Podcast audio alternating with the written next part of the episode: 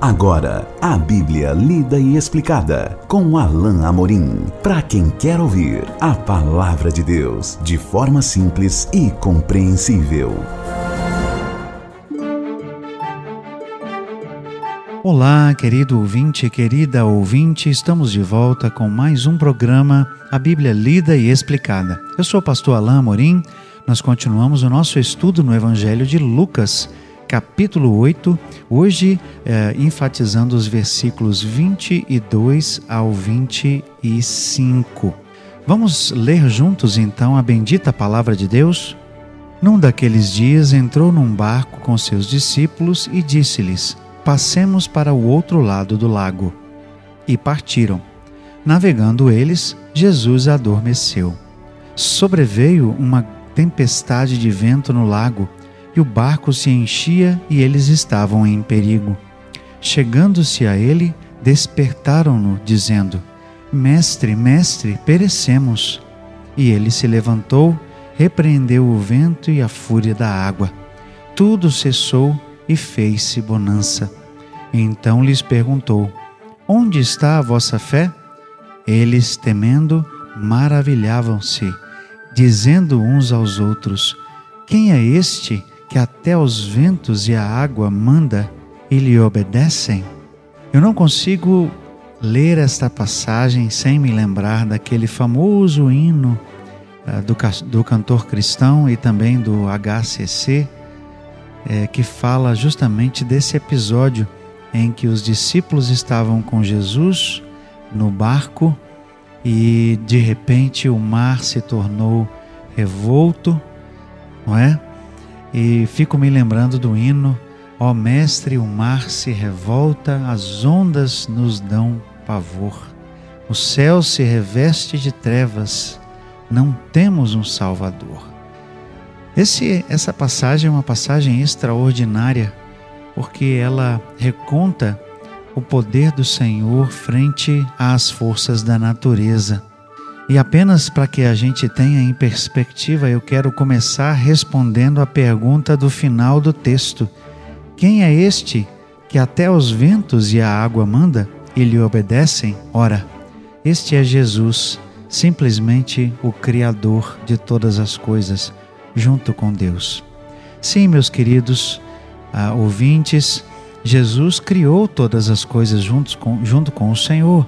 Assim nos diz João capítulo 1, que diz que sem ele nada do que foi feito se fez. Assim nos diz também Colossenses 1, a partir do verso 15, que diz que por meio dele todas as coisas foram feitas e por meio dele todas as coisas subsistem. E também Hebreus capítulo 1, que fala do fato de que ele também criou.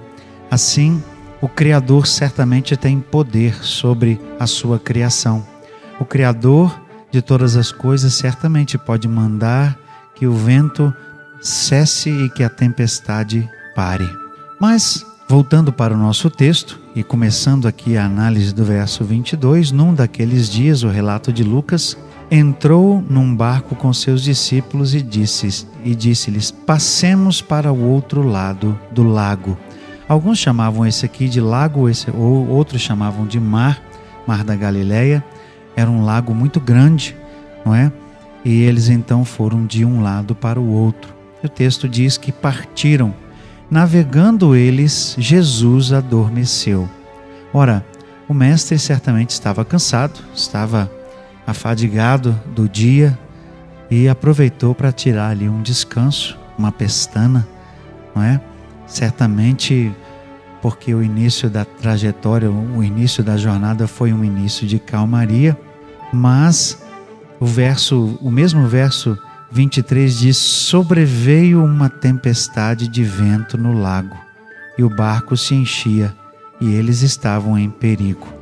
Era muito comum naquela época que os ventos frios que vinham das montanhas, passavam ali pelas colinas, se achegassem e quando encontravam com os ventos quentes que estavam mais próximos dos lago, do, do lago, havia então uma uma tempestade que se formava rapidamente. Era costumeiro, é, era, era algo comum que essas tempestades se formassem é, absolutamente do nada. Rapidamente elas se formavam.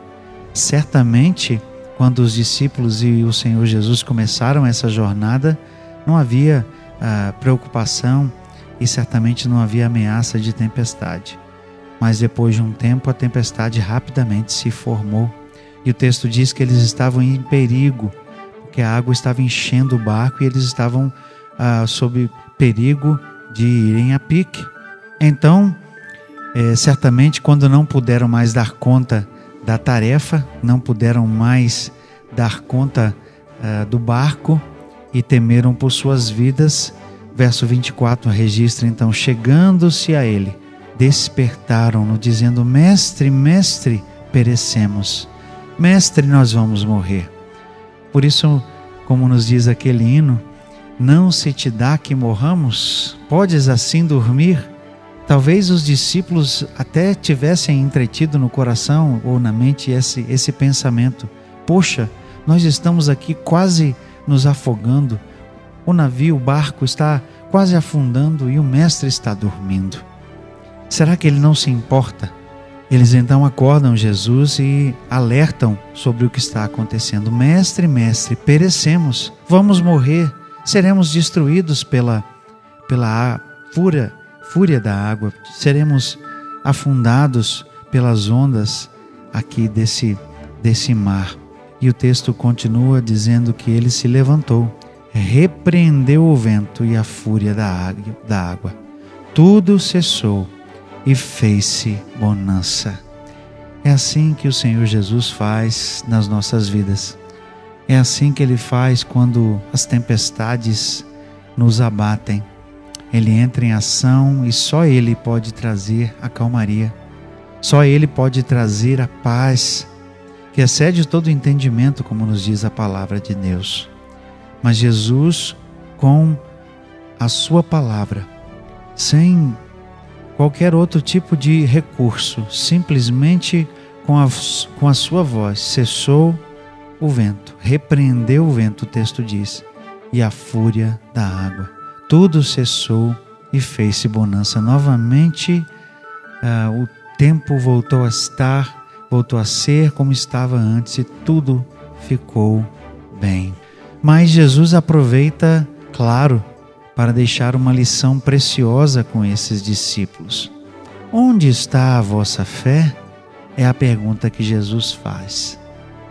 Alguns estudiosos, inclusive, apontam para o fato de que é possível que esta uh, tempestade tenha algum tipo de atividade sobrenatural por trás, que ela tenha sido algum tipo de atividade uh, demoníaca, de atividade de Satanás, por causa do que nós temos aqui nos versos 26 em diante.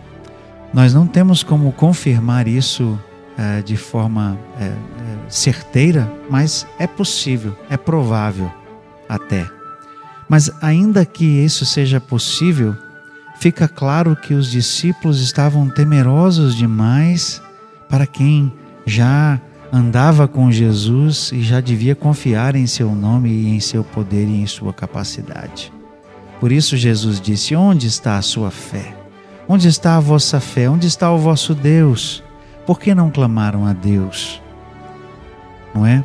E o texto continua ah, para caminhar para o final, eles, temendo, maravilharam-se, dizendo uns aos outros: Quem é este que até aos ventos e à água manda e lhe obedecem? Este é o Senhor, este é o Deus encarnado, é a segunda pessoa da Trindade, é, é o Todo-Poderoso ali presente com eles. Sem dúvida, quando Jesus estava com eles no barco, eles nada precisavam temer. Sem dúvida, quando Jesus está conosco, no barco da nossa vida, nada precisamos temer. Essa é uma lição preciosa para nós, para mim e para você. Muitas vezes titubeamos, muitas vezes nossa fé fraqueja, muitas vezes estamos tão voltados para nós mesmos e nossos olhos às vezes baixos que não reconhecemos o agir do Senhor e a sua mão que está pronta para nos livrar, pronta para nos libertar, pronta para uh, repreender o vento e a fúria da tempestade que se abate sobre a nossa vida. Precisamos, sem dúvida, confiar no Senhor, reconhecendo que Ele, com uma palavra, pode cessar o vento e logo em seguida vai se fazer a bonança, como nos diz o texto sagrado. Um choro pode durar a noite inteira, mas a alegria vem pela manhã. Que Deus nos abençoe. Chegamos ao final de mais um trecho. Continuaremos o estudo desse capítulo 8 no nosso próximo encontro. Até lá, que Deus abençoe a sua vida. Acesse agora nossa plataforma e baixe os podcasts www.rede316.com.br. A Bíblia lida e explicada com Alain Amorim.